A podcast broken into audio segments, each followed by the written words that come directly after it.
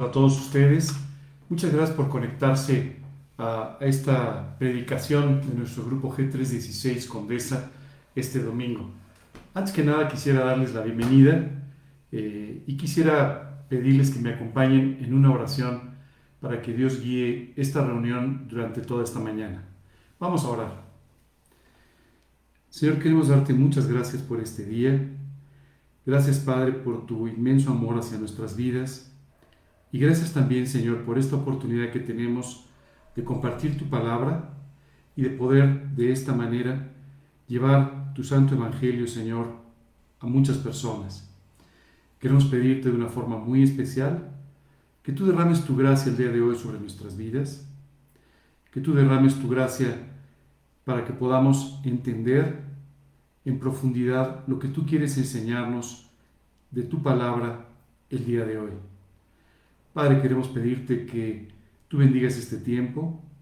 Te queremos pedir también que tú nos des continuidad y estabilidad en nuestra transmisión, para que de esta manera, Señor, el mensaje pueda llegar a todas aquellas personas que hoy quieren escucharlo. Te lo pedimos, Señor, y te damos gracias en el nombre de Cristo Jesús y para su gloria. Amén. Nuevamente los saludo, buenos días, qué bueno que están con nosotros. El día de hoy eh, vamos a tener una charla muy especial. Hoy tú y yo vamos a hablar de lo que significa la responsabilidad y al mismo tiempo de lo que significa la preocupación. Para ello, en esta mañana nos vamos a basar en, en un pasaje, en unos versículos de la segunda carta de Pablo a los Corintios. Si me quieren acompañar, por favor, pueden buscar en sus Biblias 2 de Corintios capítulo 11 y eh, vamos a hablar de los versículos 26, eh, 27 en adelante. El apóstol Pablo eh, escribió esta carta, es importante que tú y yo nos ubiquemos históricamente lo que ha sucedido. El apóstol Pablo publicó esta carta, o envió esta carta a los Corintios a finales del, del año 55 o principios del año 56, no estamos totalmente seguros.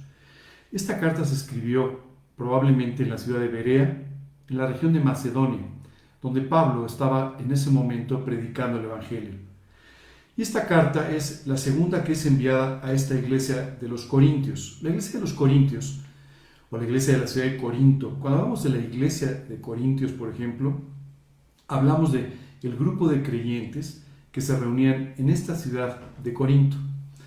Esta, esta iglesia había sido formada originalmente por la predicación del apóstol Pablo y es una, una iglesia o es un grupo de creyentes en una ciudad que había pasado por diferentes dificultades. Pablo estuvo con ellos, comenzó a predicar en Corinto y de ahí se formó todo este grupo de personas que seguían a Cristo cuando Pablo, si tú recuerdas, Pablo hacía un trabajo como misionero, es decir, él llegaba a un determinado lugar, él predicaba el Evangelio, él establecía a las personas que invitaban a Cristo sus corazones, y una vez que hacía esto, él continuaba con su tarea, con su obra misionera en otros lugares. Una vez que él había establecido un liderazgo local, él eh, hacía este trabajo de continuar hacia otras ciudades, hacia otros lugares. Eh, muchas, en muchas ocasiones, Pablo enviaba a algunos de sus colaboradores para que ayudaran a la iglesia a crecer, a establecerse doctrinalmente y de esta manera pudiesen alcanzar la plenitud espiritual a la que estaban llamados. En el caso de Corinto, Pablo envía después de él a un hombre llamado Apolos para que confirme a los creyentes de esta ciudad, para que establezca un grupo de ancianos en la iglesia y de esta manera la iglesia pueda continuar con su crecimiento. Después llegaron unos grupos que la Biblia llama judaizantes o personas que llegaban con estos nuevos creyentes, estos recién convertidos, y les decían que estaba muy bien que hubieran recibido a Cristo, pero que ellos necesitaban además cumplir con la ley de Moisés y con todas las eh, tradiciones que hasta este momento constituían parte de la religión judaica. Eh, les imponían de esta manera una carga que ellos no tenían por qué llevar, no, les correspondía llevar. Eh, después de estos judaizantes, esto, esto trajo como consecuencia ciertas situaciones en la iglesia de Corinto. Eh, después nos encontramos con algunos problemas incluso de inmoralidad en la iglesia de Corinto y Pablo escribiendo la primera epístola reprendiéndoles, llamándoles la atención y diciéndoles qué cosas debían hacer y qué cosas no debían hacer. Si hay algo que yo siempre he agradecido desde aquel día en el que invité a Cristo a mi vida, es el hecho de que Dios siempre me ha llamado la atención en las cosas en las que no estoy actuando, no estoy viviendo correctamente. En muchas ocasiones, a ti y a mí no nos gusta que nos digan que estamos equivocados. No nos gusta que nos digan que estamos mal. Pero esto es muy necesario. Si no me lo crees, pregúntale a tu esposa. Seguramente ella varias veces te ha dicho que estás equivocado y no te ha caído muy bien. Y ella seguramente dirá, qué difíciles son los hombres, no les gusta que les digan. Pero también pasa con las mujeres. En el fondo no nos gusta que nos digan en qué cosas estamos equivocados y qué cosas tenemos que corregir.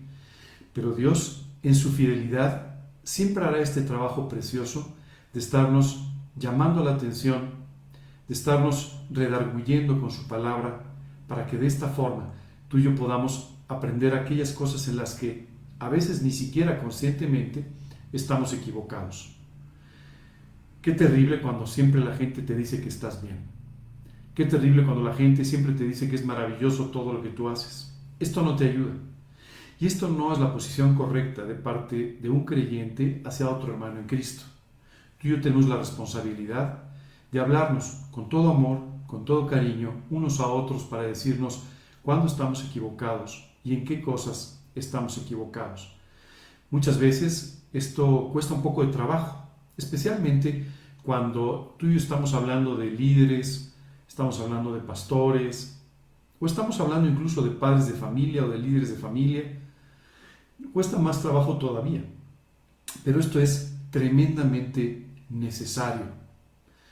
Muchas veces los creyentes toman la posición de adular, de decir que todo está bien aunque no lo esté, o de exagerar aquellas cosas que están bien. Y esto lo único que hace es traer superficialidad a la iglesia y no ayuda en nada a los líderes de la misma. En varias ocasiones te he invitado, a ti que asistes regularmente a nuestros estudios, a que si ves algo equivocado en mi vida, con toda libertad vengas a decírmelo. Por supuesto, te voy a agradecer que también lo hagas con un poquito de cariño y con un poquito de cuidado. Recuerda que al final también soy un ser humano al que por supuesto le duele reconocer que se está equivocando en ciertas cosas, pero no debes de hacerlo. Te prometo que te lo voy a agradecer muchísimo, porque esto es exactamente lo que uno necesita para continuar con su crecimiento espiritual. Dios, en una y en muchas formas, nos avisa y nos advierte cuando estamos actuando de una forma equivocada.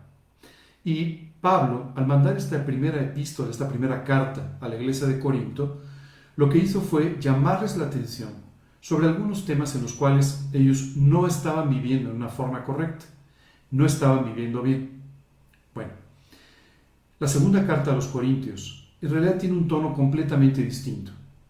Si bien los establece en aquellas cosas que han sido corregidas y que están bien, les ayuda a comprender muchos aspectos de la vida cristiana, de la vida espiritual, que posiblemente ellos no habían entendido en toda su plenitud.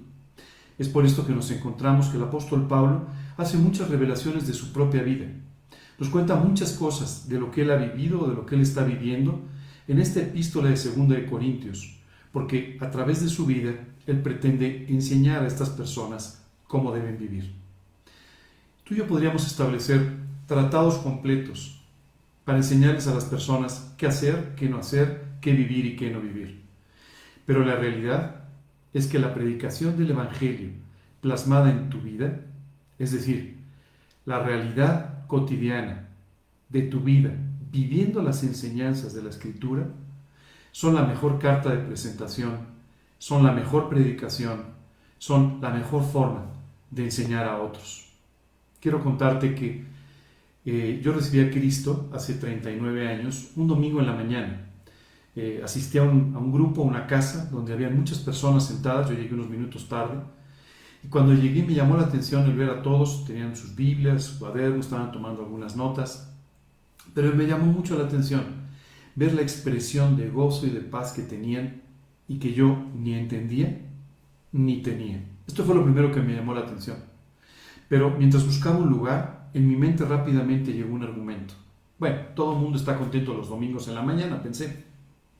Y sin darle mayor importancia, me senté en un lugar a donde Dios empezó a dirigir su predicación directamente a mi corazón. Al final de ese día, al final de esa predicación, de ese mensaje, una persona se me acercó, me explicó cómo podía invitar a Cristo a mi vida y ese día yo le invité para que fuera mi Señor y mi Salvador personal. Durante ese tiempo, estos 39 años, Dios ha hecho muchos cambios y estoy seguro que continuará haciendo muchos cambios, puliendo, mejorando mi vida en muchos aspectos, conforme a lo que me enseña en su palabra. Pero lo que quiero contarte es que eh, yo era en ese momento prácticamente un hippie. Yo usaba el pelo muy largo, traía collares, eh, eh, en fin, tenía, tú me entiendes, tú me, tenía este tipo de apariencia que me hacía sentir muy diferente, muy único y un poco rebelde. Pero recuerdo que me impresionó tanto ver la vida de aquella persona que estaba predicando aquella mañana, que cuando salí de ahí fui a comprar una Biblia. Pero durante la semana hice una segunda cosa. Fui corriendo a comprar una corbata similar a la que llevaba este joven que predicaba el domingo. ¿Corbata? Con mi forma de ser y de vestir, pues esto no encajaba muy bien. Pero la realidad es que si algo yo quise durante esa semana fue parecerme a aquel que me había compartido de Cristo y que me había impresionado con su vida. Nuestro ejemplo, sin duda, es la mejor enseñanza que tú y yo podemos transmitir a cualquier persona. La verdad es que no usé muchas veces la corbata, pero para mí era muy importante parecerme a esa persona. Durante las siguientes semanas me di cuenta de que no era su personalidad lo que yo estaba tratando de imitar, sino más bien era el trabajo del Espíritu Santo en su vida. Y gracias a Dios aprendí que Dios podía hacer a través de su espíritu este mismo trabajo en mi propia vida, con corbata o sin ella. Quiero contarte cómo, cómo somos raros los seres humanos. La moda se recicla, ¿verdad? Hace apenas 4 o 5 años, una persona me envió una corbata como regalo. Y quiero decirte que era igual a la que yo había comprado tantos años antes. Qué raros somos, ¿verdad? Pero este regalo me hizo recordar mucho aquel día en el que había invitado a Cristo a mi vida. El apóstol Pablo entonces manda esta segunda epístola en la que les habla mucho de su vida, para que ellos puedan aprender literalmente cómo vivir. Y hay una parte muy interesante donde el apóstol Pablo, hablándonos de él mismo, nos dice algo que nos llama mucho la atención. Dice, y además de otras cosas, es decir, en este capítulo Pablo les está hablando de ciertas situaciones que había tenido que enfrentar, naufragios, había sido azotado, lo habían tenido que, deslizar hacia abajo por el muro de una ciudad para que no lo mataran. En fin, había literalmente la vida del apóstol Pablo fue toda una descripción de aventuras. Y hablando de todo esto, Pablo dice, pero sobre todas estas cosas, además de otras cosas, lo que sobre mí se agolpa cada día, la preocupación por todas las iglesias. Cuando tú y yo leemos este versículo nos damos cuenta de que el apóstol Pablo, independientemente de lo que estaba haciendo ese mismo día, tal vez predicando, eh, tal vez escapando de una persecución o de alguna otra situación que tenía que vivir, el apóstol Pablo permanentemente tenía una preocupación, la preocupación de todas las iglesias que se habían ido formando como consecuencia de su trabajo misionero. ¿Qué cosas le preocupaban al apóstol Pablo? Al apóstol Pablo le preocupaba la salud espiritual de los creyentes de estas iglesias.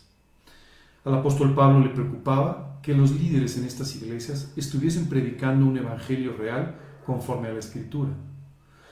Al apóstol Pablo le preocupaban las persecuciones, las dificultades por las que pasaban todos estos creyentes en tantos y tantos lugares donde se habían formado iglesias de convertidos a Cristo que ahora lo seguían con todo su corazón.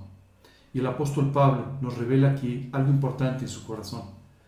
él vivía con una preocupación permanente por todas estas ciudades. Es por eso que él mandó las epístolas, las cartas, a través de las cuales, y como una revelación de parte de Dios, nos ha llegado la mayor parte de la doctrina que hoy conocemos del cristianismo. ¿Sabes?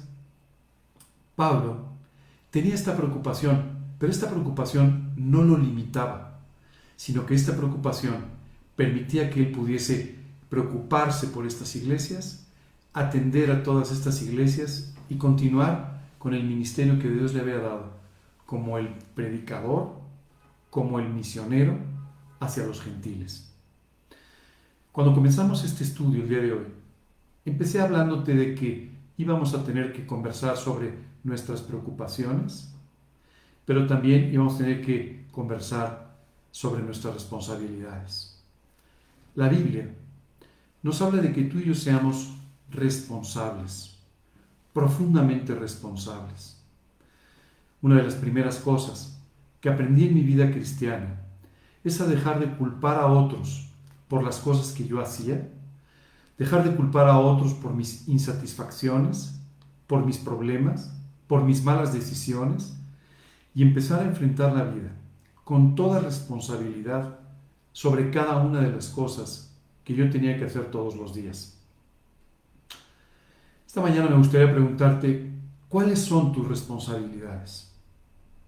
¿Cuáles son tus, tus preocupaciones? Posiblemente tú tienes ciertas responsabilidades con tu familia.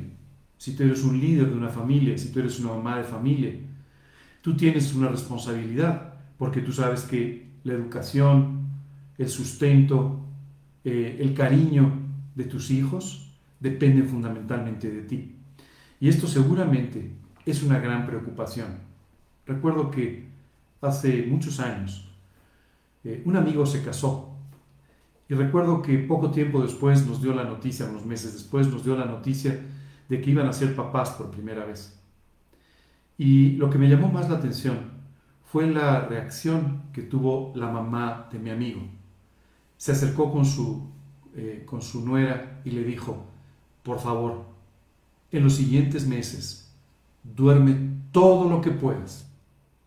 Aprovecha para dormir mucho, porque una vez que nazca tu hijo, jamás volverás a dormir igual. La verdad es que cuando yo escuché aquello me llamó mucho la atención este comentario de, de la suegra, pero aunque yo no tuve hijos, lo entendí años después cuando un día, casado, una de mis sobrinas se quedó a dormir con nosotros. La sobrina era una niña chiquita todavía y estaba dormida en su cuarto. Quiero decirte que yo siempre he tenido un sueño muy pesado. No sé si, si me duermo o a veces me desmayo, pero la realidad es que no hay nada que me pueda quitar el sueño.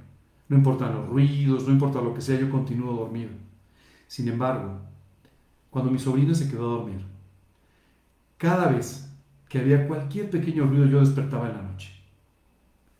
Recuerdo que mi esposa se voltea y me dice, oye, no pasa nada, está bien, no te preocupes. Pero sabes, yo no volví a dormir durante esa noche como duermo regularmente. Posiblemente a ti te pase esto. Posiblemente tú tengas ciertas preocupaciones por tus responsabilidades al haber formado una familia.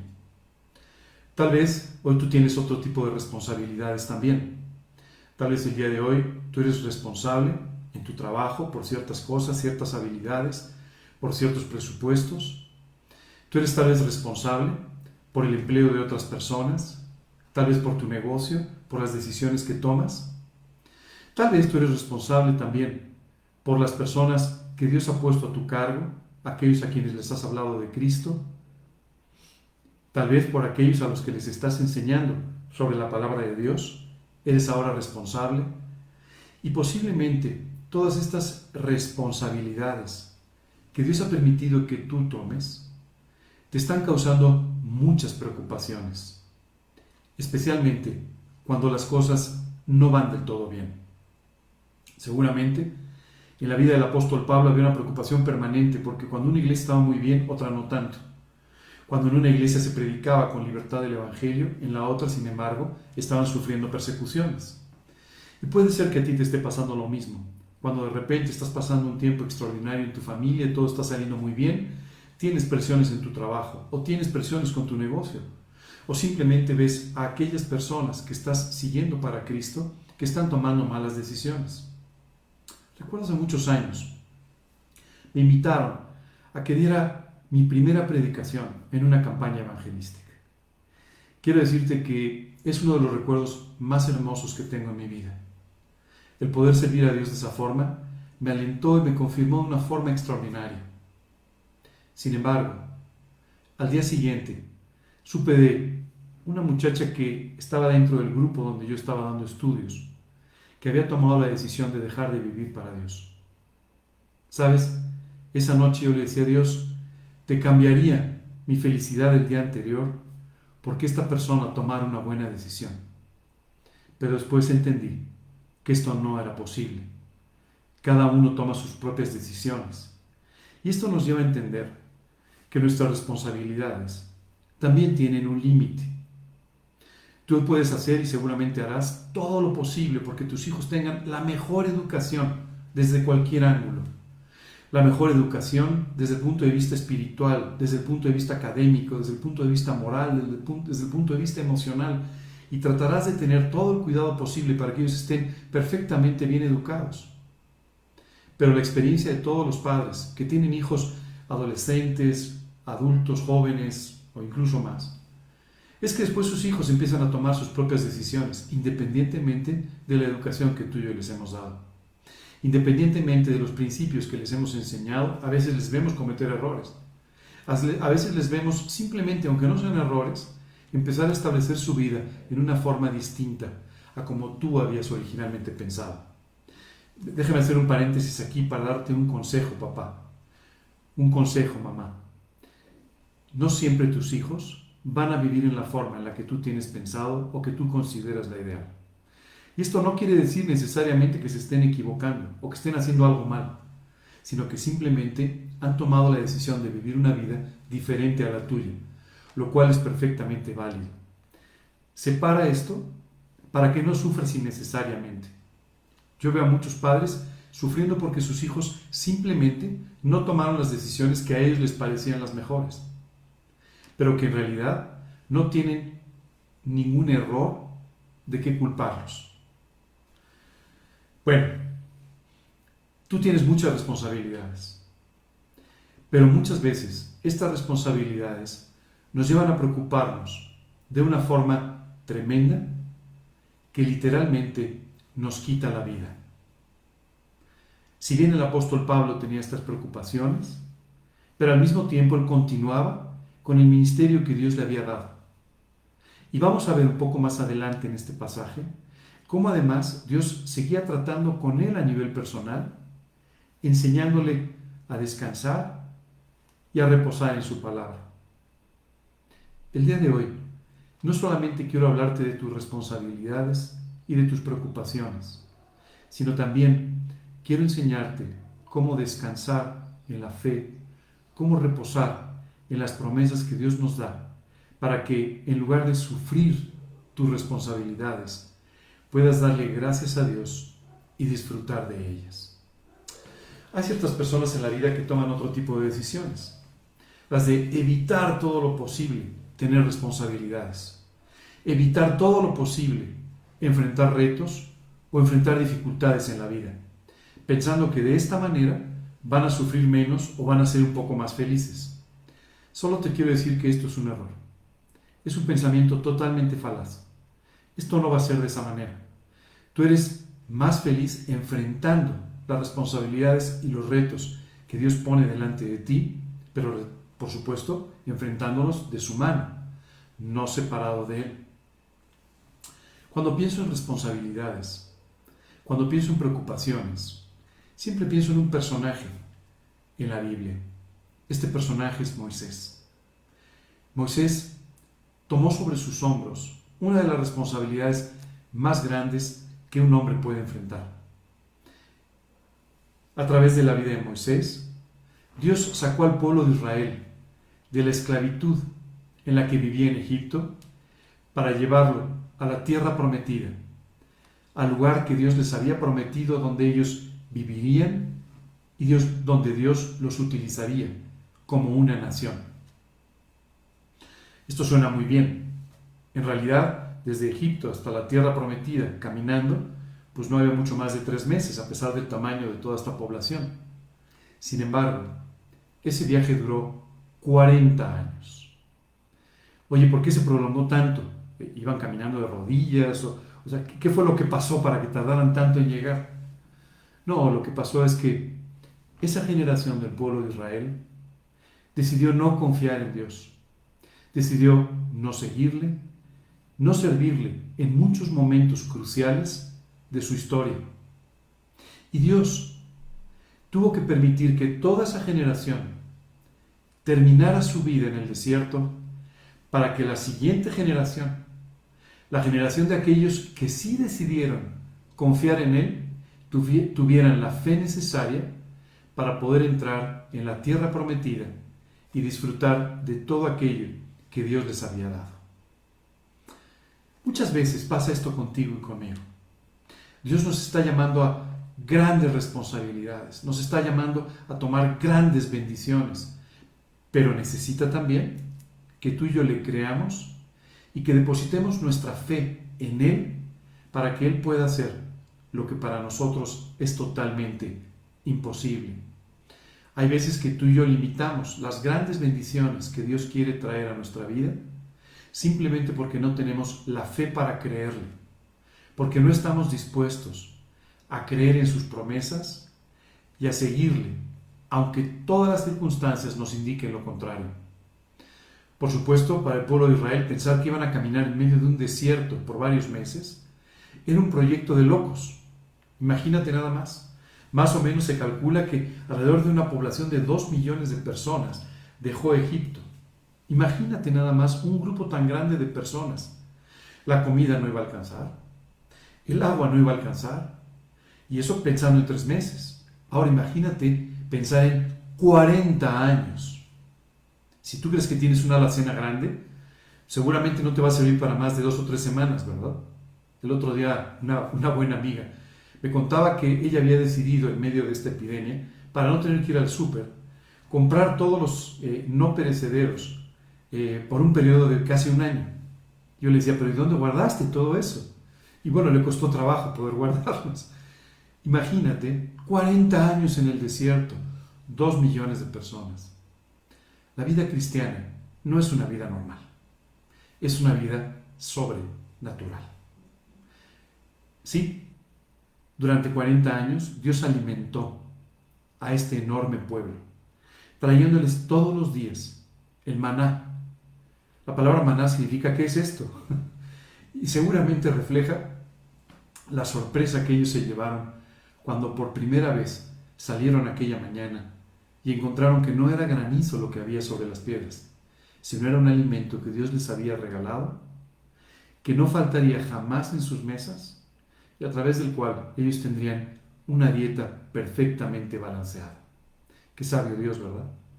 Tú y yo todos los días estamos viendo si hay que ponerle más carbohidratos y más proteínas, y si comemos más papas o menos, o dos tortillas de más o no, cosas así. No, Dios les daba un alimento perfectamente balanceado, para que ellos no tuvieran que preocuparse por eso. Oye, ¿y el agua? Bueno, Dios también hizo algunos milagros con respecto al agua. Hizo que de las piedras de donde no había nada, saliera agua suficiente para abastecer a esta enorme multitud.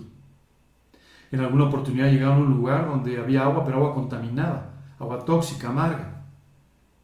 Y Dios simplemente la transformó para ellos en agua dulce y potable de la que pudieron eh, saciar su sed. Fueron 40 años de milagros. En el día había una nube que los cubría para que el sol del desierto no dañara sus vidas. En la noche, una columna de fuego los guiaba para que no se perdieran en las tinieblas de la oscuridad.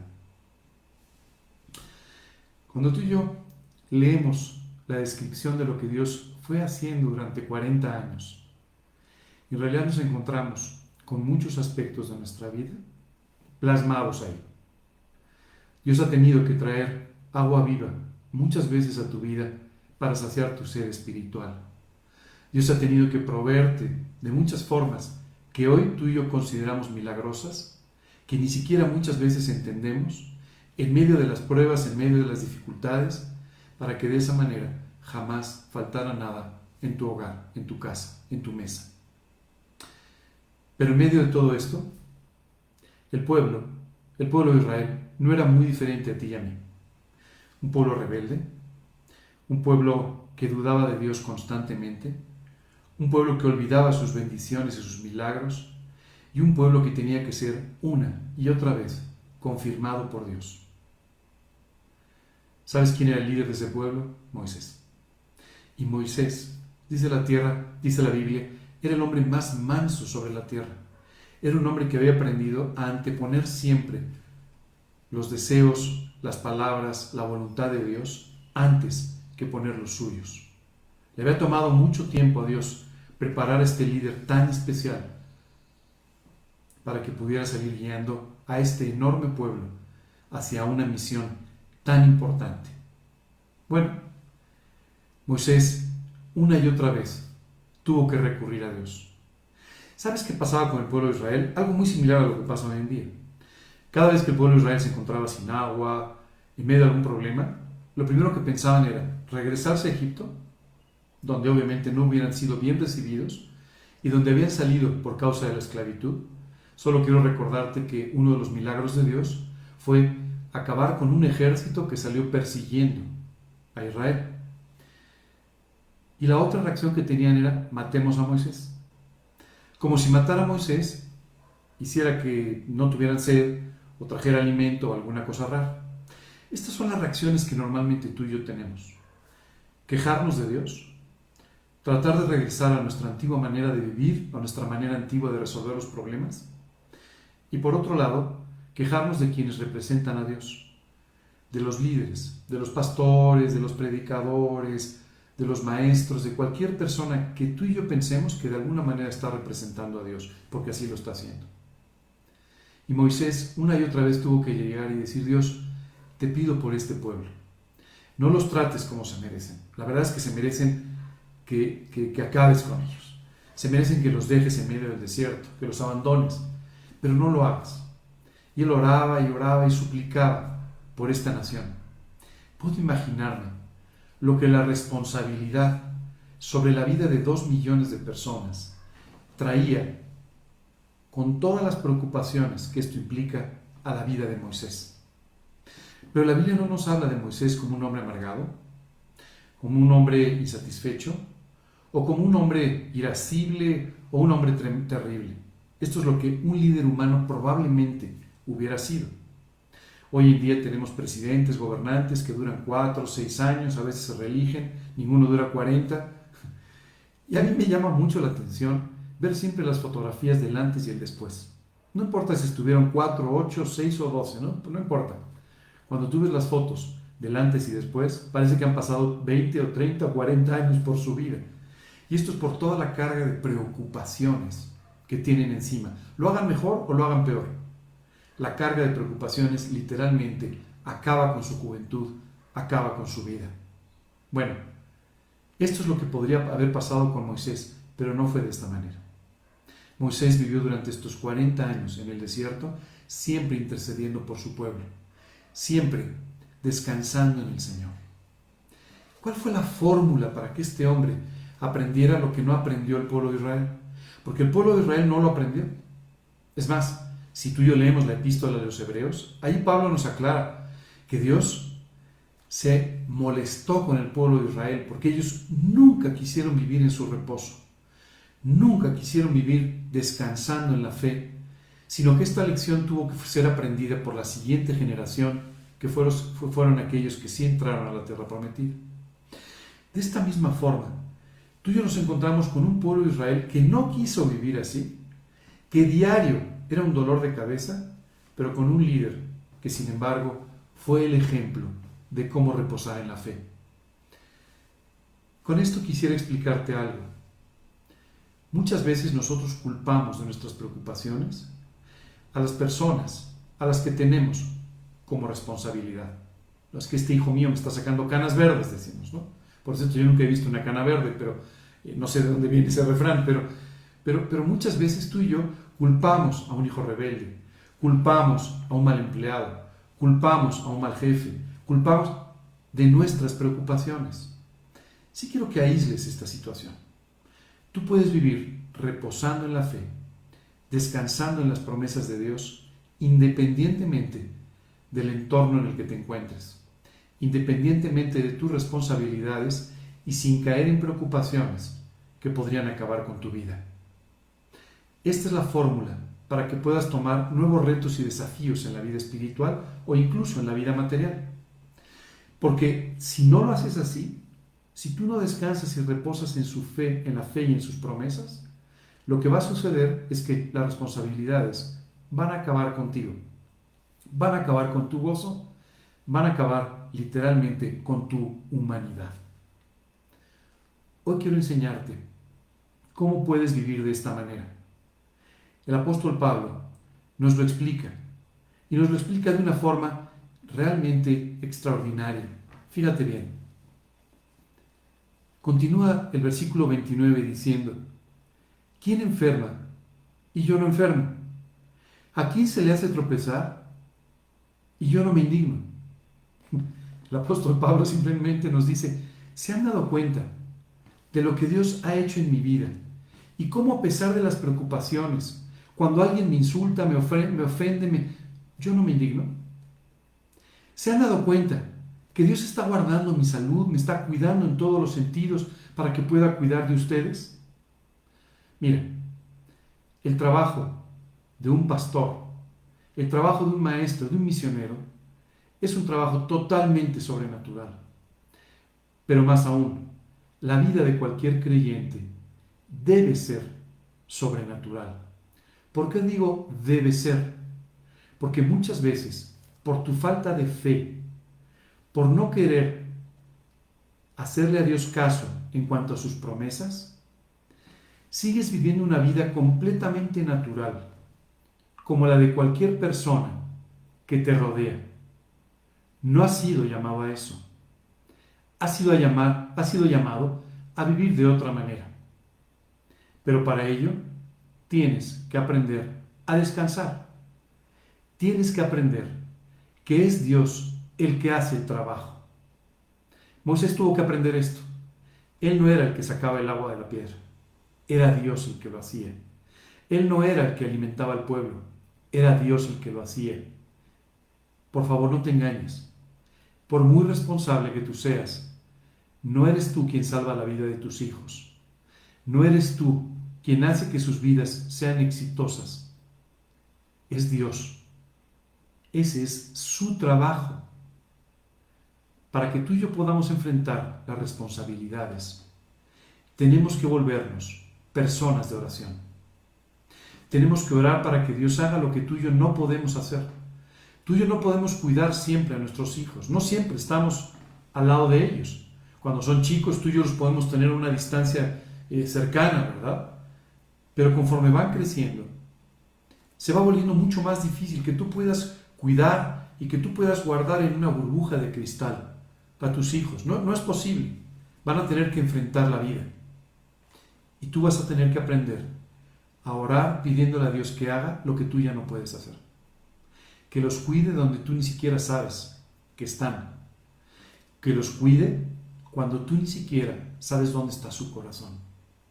De esta misma manera, tendrás que aprender a confiar en Dios y a orar por cada una de las responsabilidades que Dios te ha dado. O te invito a que te preocupes menos y te ocupes más en la oración. A que ores más por tu negocio. A que ores más por tu trabajo. A que ores más por las personas que colaboran contigo, que trabajan contigo. Que ores más porque Dios bendiga el lugar donde trabajas que ores más, porque Dios bendiga a aquellas personas a las que les estás hablando de Cristo y los traiga a sus pies.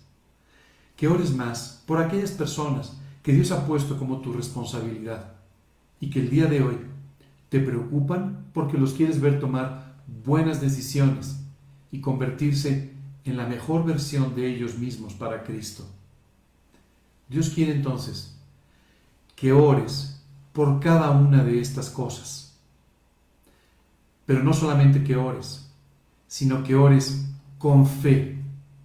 Dice un versículo, pero pide con fe, no dudando nada, porque el que duda, dice este pasaje, es como la onda del mar que es echada de una parte a otra. Y termina diciendo, no piense pues quien tal haga, que recibirá cosa alguna del Señor.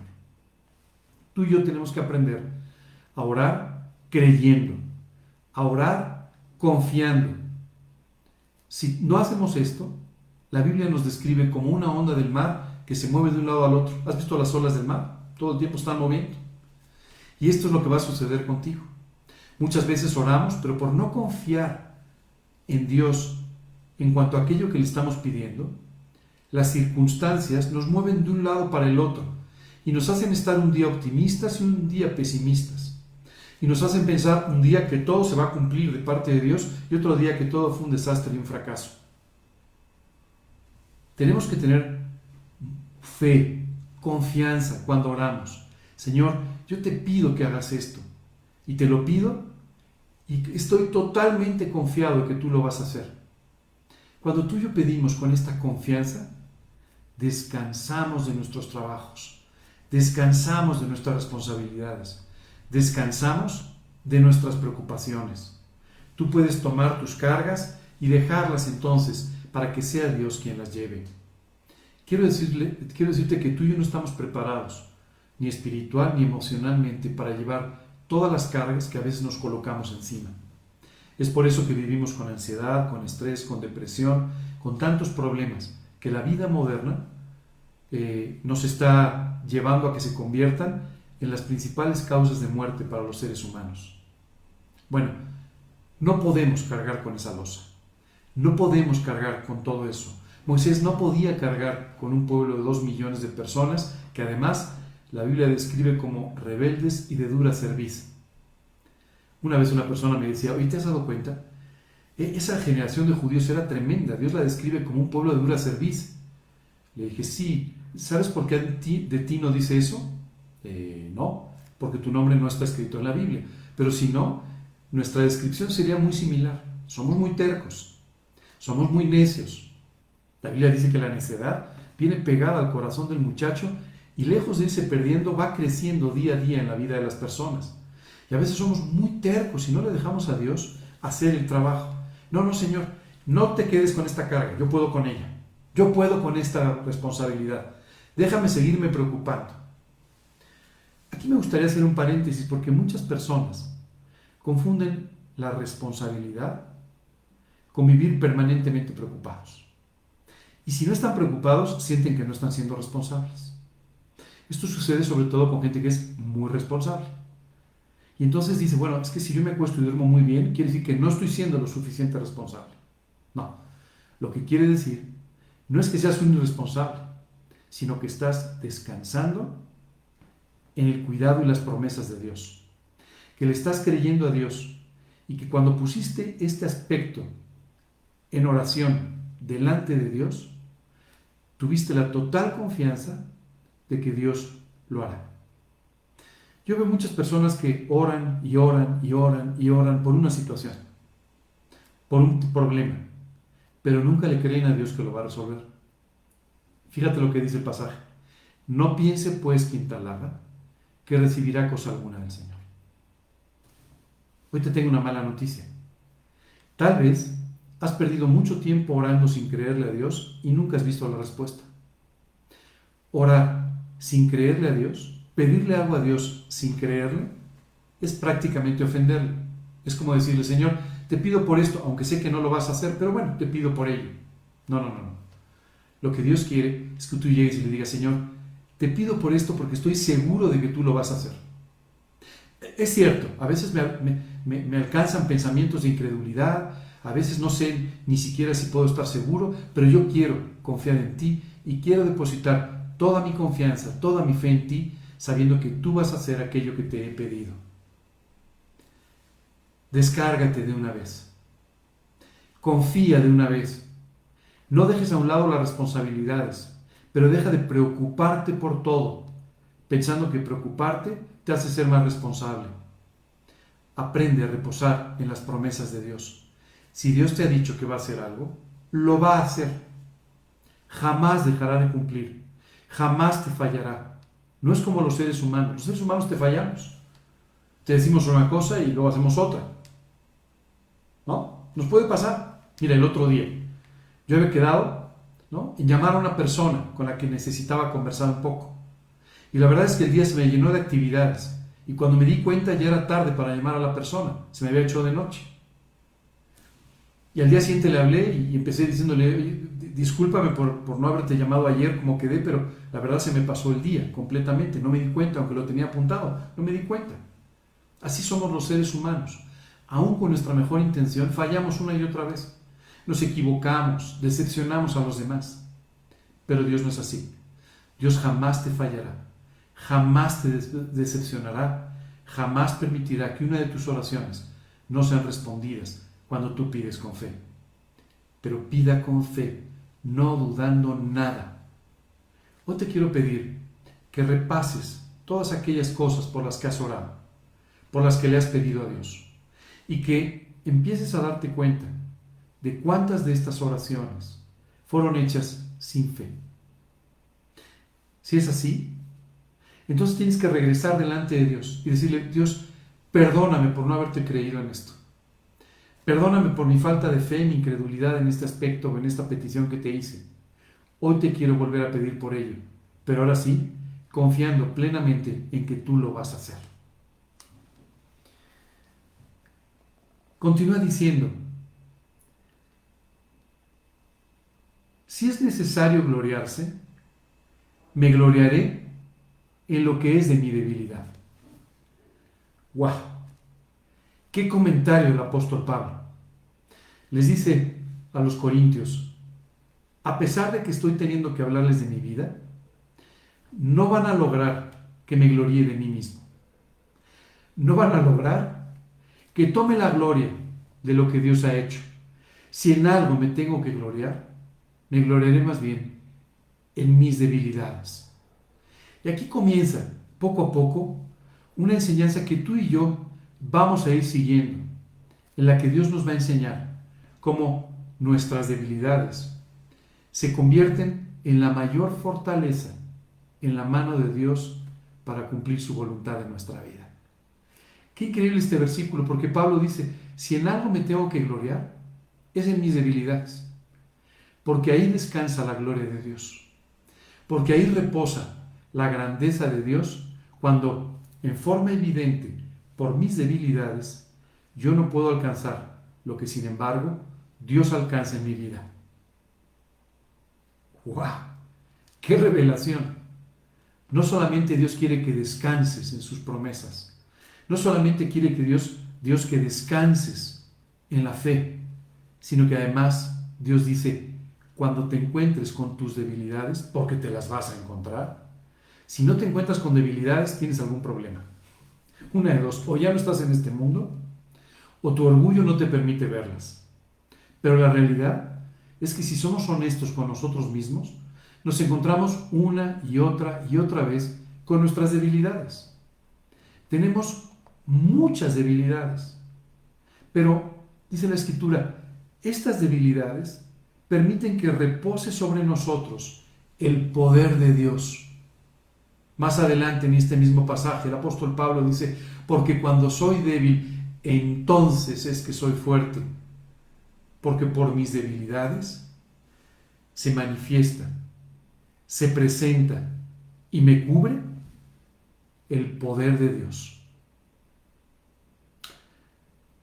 Tremenda enseñanza que aprendió Pablo, que aprendió Moisés y que pudo llevar a cabo en aquel desierto, donde sus limitaciones, sus debilidades, no permitían cumplir con los requisitos que el pueblo de Israel le ponía a su líder. Pero el poder de Dios, la gloria de Dios, respaldó a Moisés de tal manera que fue su líder por 40 años. Toda la generación que desconfió de Dios quedó en aquel desierto. Fueron poco a poco muriendo por su edad, y por diferentes causas. Pero Moisés, Moisés llegó hasta el límite de la tierra prometida, donde Dios le dijo, ahora sí, te voy a llevar conmigo y voy a colocar a otro líder que introducirá al pueblo a la tierra prometida. Pero hoy quiero decirte que cuando te encuentres con tus debilidades, le des gracias a Dios. Señor, te agradezco porque soy débil. Muchas veces tú y yo caemos en lo que se llama la falsa modestia. Ay, Señor, soy tan malo, soy tan débil, soy tan inútil. No, no, no. Todo eso que estás haciendo, todo eso que estás diciendo, no es más que una exaltación de tu orgullo. No te engañes. Estás exaltando tu orgullo. Quieres que quien escucha la oración te diga, no, no, si eres un tipazo. No, no, no, no, si eres una mujer extraordinaria. Eres un líder tremendo. No, no, no. Se trata de que reconozcas tus debilidades delante de Dios. Señor, me he encontrado con esta debilidad. Tengo una debilidad en mi carácter o tengo muchas debilidades en mi carácter.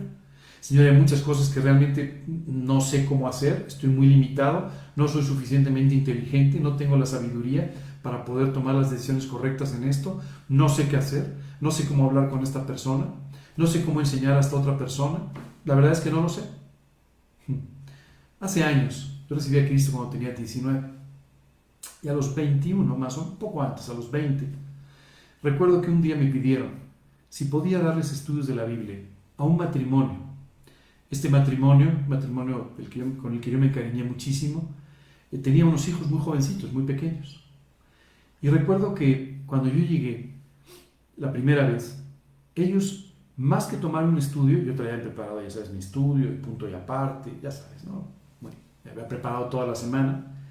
Y cuando llegué me encontré que había una necesidad previa a que yo pudiera darles estudios, contestar sus preguntas. Y sus preguntas para un joven de 20 años, soltero, con muy poca experiencia y con poco conocimiento de la Biblia todavía, eran preguntas muy difíciles. Oye, ¿cómo hacemos para mejorar estas cosas en nuestro matrimonio? Oye, ¿cómo hacemos para educar correctamente a, nuestros hijos? Me acuerdo que esa noche llegué y le dije, Dios, alguien se equivocó. ¿Cómo me mandaron a mí? Yo no era la persona para poderle dar estudios a este, este matrimonio. Yo, no era la persona correcta, yo no era quien podía ayudarles. Yo estoy limitadísimo. No sé cómo contestar estas preguntas, no sé. Recuerdo que incluso llegué con la persona que había invitado y le dije, yo, yo creo que deberías cambiar de maestro porque no soy la persona. Y esa, esa, esa persona me dijo, mira, la verdad es que no, no, no, no tenemos otra persona que mandar y si tú quieres hacerlo, si no quieres. Y entonces me di cuenta de que Dios me había hecho consciente de mis limitaciones y de mis debilidades para que, sin confiar en mí mismo, confiar en Él para poder hacer un trabajo que no era el mío y no me correspondía. Y empecé a orar todo el tiempo, Señor, por favor enséñame, por favor guíame, por favor guíame aquellos puntos que tengo que responder donde estén en tu palabra. Señor, hazme profundizar en estas enseñanzas. Llévame a preguntar lo que no sé, por favor, ayúdame. Sabes, fue una experiencia maravillosa para mí. Estoy convencido de que yo aprendí más que ellos y espero que ellos hayan aprendido algunas cosas también. Sabes, muchos años después, estaba un día en una peluquería cortándome el cabello. Mientras estaba ahí, empecé a voltear, eh, vi, el, espejo y vi una cara conocida. Dije, no sé quién es esta señorita, pero, pero yo creo que la conozco. Pero claro, era una señorita joven y yo no quería estar viendo mucho en el espejo para no causar una impresión equivocada. Hasta que de repente veo que esta muchacha, esta muchacha se acerca conmigo, esta joven se acerca conmigo y me dice, tú eres Ángel, ¿verdad? Eh, sí. Eh, le dije, mira, disculpa, en ese momento te vi a través del espejo, me resultas muy conocida, pero, pero no sé quién eres. Me dijo, seguro no te acuerdas de mí, porque tú ibas a mi casa hace unos 16 años. ¿Cómo? Sí, sí, hace unos 16 años fuimos a mi casa. Y yo era una niña. ¿Te acuerdas de mí? Ah, bueno, o sea, me acuerdo de tu nombre, me resultas conocida, pero francamente no, no, no sabía. Bueno, es que yo, yo siempre estaba ahí escuchando y esperando cuando tú llegabas a hablar con mis papás, porque tú llegabas a hablarles de la Biblia, de cómo ellos debían vivir. ¿Sabes qué pasó? Esa noche llegué con Dios a decirle, Dios, gracias por mis debilidades. Gracias porque me hiciste entender mis debilidades de tal manera que pude llegar delante de ti a pedirte que fueses tú quien con tu gloria, con tu majestad, pudiste hacer el trabajo que yo ni podía ni me correspondía. Gracias Dios por la cosecha. Gracias por una cosecha que yo la verdad no me merezco. Espero que tú tengas este tipo de experiencias y la única forma es reconociendo tus limitaciones, como aquí dice el apóstol Pablo, y gloriándote entonces por ellas. Y entonces les cuenta una historia de su vida. Les dice, en Damasco, en la ciudad de Damasco, ¿no? en Siria, el gobernador de la provincia, del rey Aretas, guardaba la ciudad de los damascenos para prenderme. O sea, déjame te lo, te lo explico. Pablo estaba en Damasco y el rey dijo, a ver, cierren la ciudad completamente para que éste no se me escape. No importa si lo guardan en una casa o qué hagan, yo lo voy a encontrar. Este hombre parece que estaba muy molesto por la predicación del Evangelio. Eh, así es que si alguna persona a la que le has hablado de Cristo te dice, oye, no me parece, te aseguro que no estás sufriendo la persecución que sufrió Pablo. Aquí tenía al rey que cerró la ciudad solamente para encontrarlo. Y fui descolgado del muro en un canasto por una ventana y escapé de sus manos. Literalmente lo pusieron en un canasto y lo, sacaron con unas cuerdas por ahí, ya sabes, en la noche, para que pudiera huir de esta ciudad y de esta manera ser salvado. Hace un rato te comentaba, la vida de Pablo fue una vida tremenda de aventuras. Pero sabes, aunque no puedo compararlo con la mía, cuando muchas veces veo mi propia vida, me doy cuenta de cuántas cosas Dios me ha librado, de cuántas cosas Dios me ha sacado, en cuántas cosas Dios se ha glorificado y me ha dado una victoria cuando yo pensé, pensé que iba a ser totalmente derrotado. Y me doy cuenta de que, aún en otra proporción, aún en otro nivel, mi vida ha sido una vida de aventuras. Recuerdo que una vez una persona le empecé a compartir de Cristo.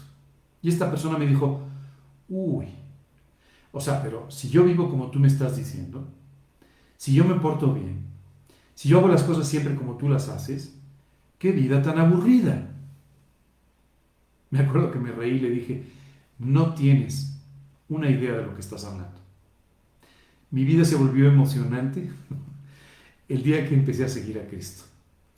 Mi vida se volvió una aventura el día que empecé a seguir a Cristo y empecé a confiar en promesas que ni veía ni sabía que se podían cumplir en mi vida. Pero Dios te puede llevar a esta vida, una vida literalmente de aventuras. El apóstol Pablo comienza el capítulo 12 diciendo, Ciertamente, no me conviene gloriarme, pero vendré a las visiones y a las revelaciones del Señor. Aquí les dice, de verdad, no me conviene gloriarme, porque me estaría yo equivocando. Pero les voy a contar algo que me sucedió hace 14 años. Y lo que les voy a contar no es para mi gloria, es para la gloria de Dios. Pero eso transformó completamente mi visión sobre la vida me sacó de Tarso y me llevó a Antioquía y después a comenzar un viaje extraordinario de misión en misión, de ciudad en misión, en ciudad en ciudad, predicando el Evangelio. ¿Qué fue lo que sucedió? Vamos a hablar de ello el próximo domingo. Te voy a dejar con la duda. Si quieres puedes consultar el, eh, el, capítulo 12 de 2 de Corintios y te vas a enterar de qué se trata. Pero Pablo, nos va a hablar ahí de una experiencia francamente extraordinaria que tuvo con Dios y que marcó su vida de tal manera que aprendió a confiar completamente en Dios y de esta forma también pudo llevar a cabo el ministerio realmente maravilloso que Dios tenía para el resto de su vida. Hoy nos vamos a quedar hasta aquí, pero quiero que te quedes con varias ideas en tu mente. La primera, sé que tienes responsabilidades sé que debes ser responsable y cumplir con ellas. Es más, te invito a que tomes más responsabilidades, más retos si Dios los pone delante de ti. Pero quiero que no te preocupes, sino que te ocupes en oración para que Dios pueda descargarte de la preocupación natural que todos tenemos y que vas a sentir, pero que Dios te descargue de esa preocupación y que te lleve entonces a poder descansar en sus promesas y descansar en la fe. Si en este proceso te encuentras con tus limitaciones, lejos de asustarte, lejos de preocuparte, dale gracias a Dios por ellas, porque esas, esas limitaciones, esas debilidades, han sido permitidas por Dios para que repose sobre ti. Cuando tú lo reconozcas, repose sobre ti el poder de Dios. Esta es exactamente la forma en la que Dios quiere que vivamos. Oye, ¿cómo es posible, te preguntarás, que yo me preocupe, por ejemplo, por la vida de otras personas, teniendo mis propias preocupaciones? Bueno, cuando tú aprendas a vivir de esta manera, podrás asumir cualquier responsabilidad que Dios te dé y dormirás todas las noches en paz y tranquilidad. Tal vez ahora entiendas ese precioso salmo donde David nos dice, en paz me acostaré y así mismo dormiré, porque solo tú me haces vivir confiado. ¡Qué descanso! No importaba que David tuviera grandes responsabilidades, grandes preocupaciones. Él dormía tranquilamente todas las noches porque vivía confiado en Dios. Quiero que esta semana pongas en práctica estas enseñanzas. Quiero que aprendas a vivir confiado, tranquilo, descansando, descansando en sus promesas. Esto no quiere decir que no te vengan las preocupaciones, te van a venir. Quiere decir que cuando lleguen, las pongas a los pies de Cristo y le digas, Señor, creo, ayuda mi incredulidad. Y de esta manera, Dios te lleve a vivir de victoria en victoria. Hace unos minutos te conté que hace 39 años había tomado esta decisión de invitar a Cristo a mi vida. Si el día de hoy aún no has tomado esta decisión, si es tal vez la primera vez que conscientemente escuchas de tu necesidad de vivir para Cristo, de la posibilidad de que Dios te dé una vida eterna y una vida en la tierra totalmente diferente, hoy te invito a que me escuches por un solo minuto. La escritura dice que el pecado nos ha separado de Dios. Cuando a los 19 años yo tomé esta decisión, es porque por primera vez me vi a mí mismo entendiendo que había pecado en muchas ocasiones. Si hoy volteas a ver tu vida, vas a encontrarte de la misma forma. Has pecado muchas veces, como yo, como cualquier otra persona. Pero el efecto del pecado es mucho más dramático de lo que tú has pensado. La Biblia dice, por cuanto todos pecaron y están separados, destituidos de la gloria de Dios. Ese es el motivo por el que Jesucristo tuvo que venir a morir en la cruz. Porque tú y yo pecamos una y otra y otra vez y no tenemos una solución para el pecado. Yo sé que hay personas que tratan de esforzarse, que tratan de ser morales, religiosas y que dicen, no, a partir de ahora voy a dejar de pecar o voy a pecar menos. Se van a encontrar con su debilidad, van a seguir pecando, pero además si tú y yo el día de hoy pudiésemos dejar de pecar en forma permanente, ¿qué haríamos con todo lo de atrás? No podemos resolver el problema. Es por eso que Jesucristo se hizo un hombre y vino a morir a la cruz del Calvario. Esa cruz clavada en el monte dice que no hay otra solución. Si lo hubiera, Jesús no hubiera venido. Jesús no hubiera muerto en la cruz.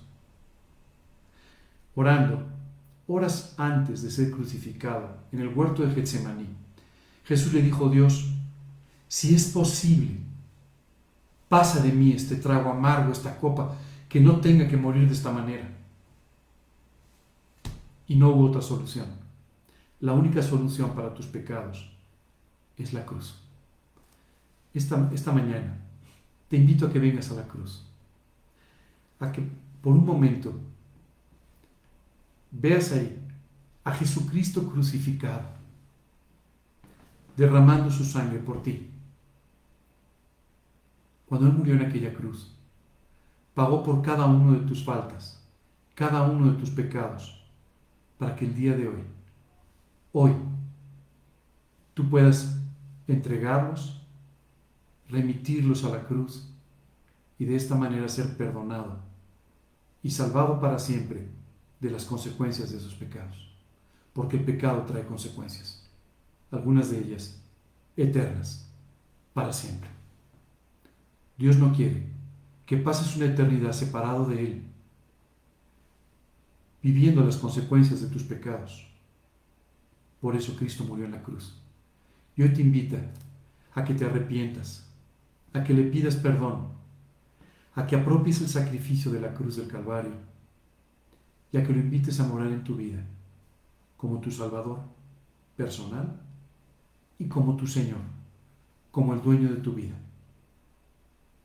Si quieres hacer esto, si quieres escuchar el llamado de este versículo que dice, He aquí yo estoy a la puerta y llamo. Si alguno oye mi voz y abre la puerta, entraré a él y cenaré con él y él conmigo. Si hoy quieres abrirle la puerta de tu corazón a Cristo, si quieres invitarlo a entrar a tu vida como tu Señor Salvador y quieres disfrutar de una cena permanente con tu Creador, hoy te quiero pedir que me acompañes en tu corazón repitiendo las palabras con las que voy a orar a Dios en la primera parte de nuestra oración. En la segunda parte voy a orar contigo, que conoces a Cristo que has estado viviendo para Él, pero que el día de hoy quieres tomar la decisión de ser más responsable, pero preocuparte menos. Más responsable, pero orar más. Más responsable, dejándole a Dios que resuelva los problemas, que cumpla sus promesas y que reciba la gloria que solamente Él merece. Si es así, vamos a orar. Voy a orar contigo también para que Dios te pueda traer esta gran victoria a tu vida y de esta forma puedas descansar, reposar y como decía David, dormir en paz y tranquilo. Vamos a orar. Te pido que cierres tus ojos, que inclines tu rostro por un momento como una señal de respeto y que sigas estas palabras en tu corazón. Señor, el día de hoy quiero darte las gracias. Gracias Señor, porque nunca había entendido cuánto me amas Nunca había entendido cuánto te ocupas de mí y tampoco había entendido, Dios, que estaba separado de ti por causa de mis pecados. Hoy quiero pedirte perdón por ellos. Señor, hoy estoy arrepentido, te quiero pedir perdón, te quiero pedir que tú me perdones por todos mis pecados, por mis debilidades, por mis errores. Limpia mi corazón, Señor, quita la maldad que hay en mí. Sáname por completo. Perdóname por mis pecados, solamente por la sangre derramada en la cruz por mí. Hoy, Señor, te abro la puerta de mi vida y te pido que entres mi corazón, a mi vida, como mi Salvador y como mi Señor. Te pido que me salves eternamente del pago de mis pecados y te pido, Señor, que comiences una relación personal conmigo, conforme describes en tu palabra. Te lo pido solamente confiando en la sangre de Cristo, en la cruz y para su gloria. Amén. Señor, el día de hoy vengo delante de ti reconociendo que vivo preocupado por muchas cosas, que vivo preocupado por mis responsabilidades, que vivo preocupado por mi futuro, que vivo preocupado por muchas cosas. Y Señor, Hoy quiero dejar de vivir así. Hoy quiero venir delante de ti y poner todas mis preocupaciones delante de ti. Y empezar, Señor, a pasar más tiempo orando en fe, orando en confianza y dejando de orar en incredulidad. Señor, enséñame a orar de esta manera.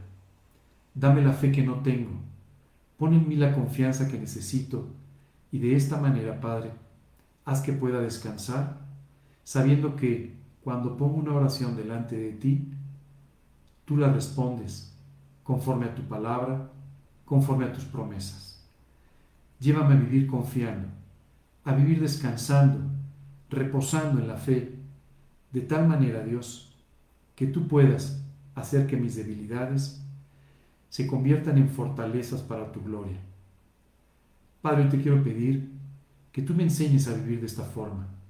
Y para ello, pongo delante de ti a mi esposo, a mi esposa, a mis hijos, mi familia, mi trabajo, mi negocio, mis responsabilidades, mis discípulos, las personas que están escuchando de Cristo a través de mi vida, todos quienes me rodean. Señor, los pongo todos delante de ti. Solo tú eres suficiente. Solo tú puedes traer bendición sobre todas estas áreas de mi vida. Hoy reconozco mis debilidades y vengo de ti, delante de ti para pedirte que tú revistas estas debilidades con tu poder, con tu grandeza, con tu majestad y de esta manera me permitas vivir en una vida sobrenatural que no merezco pero que tú has diseñado para mí. Gracias Dios, te pido todas estas cosas en el nombre precioso de Cristo Jesús y para su gloria. Amén. Amigos, el día de hoy seguiste la primera parte de la oración e invitaste a Cristo a tu vida. Solo quiero felicitarte. Has tomado la decisión más importante de tu vida, la decisión que tiene una repercusión eterna. Y Dado la importancia de esta decisión, te quiero invitar a que una vez que tú le pediste a Cristo que entrara a tu vida, lo conozcas en forma más personal a través de la lectura de la Biblia. De esta forma Dios te va a hablar a tu corazón, te va a enseñar cómo vivir.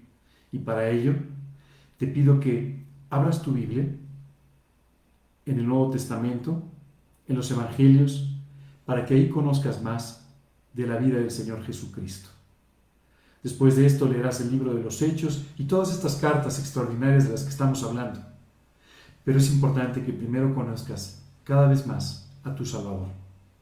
Ora, pídele a Dios por las cosas, descarga toda ansiedad sobre Él, habla con tus palabras, dile en oración aquellas cosas que necesitas y de esta forma confía y descansa en que Dios cumplirá todo aquello que tú le pidas. Pedid y se os dará. Esta es la promesa. Hoy te pido que creas en ella. Amigo, si tienes tiempo, escuchando estos mensajes, si has estado siguiendo a Cristo, batallas un poco con la fe, estás sufriendo un poco por, por preocupaciones o por dificultades, hoy te invito a que tomes la decisión desde este día y para siempre de dejar tus cargas delante de Dios y empezar a descansar en la fe, a reposar en su palabra. Dios te va a sorprender. Dios va a hacer, cosas extraordinarias que ni siquiera pasan hoy por tu imaginación, dándote una vida de sueño, que ni en tu mejor sueño pudieras imaginar. Les agradezco mucho que se hayan comunicado, que nos hayan sintonizado en esta mañana y les quiero pedir que vuelvan otra vez con nosotros el día de mañana a las 9 de la noche. Tenemos una breve cápsula, 15 minutos, 20 minutos a lo sumo, una breve cápsula con una enseñanza que seguramente te alentará a seguir viviendo para Cristo. Nos vemos, Dios los bendiga, que tengan un gran fin de semana.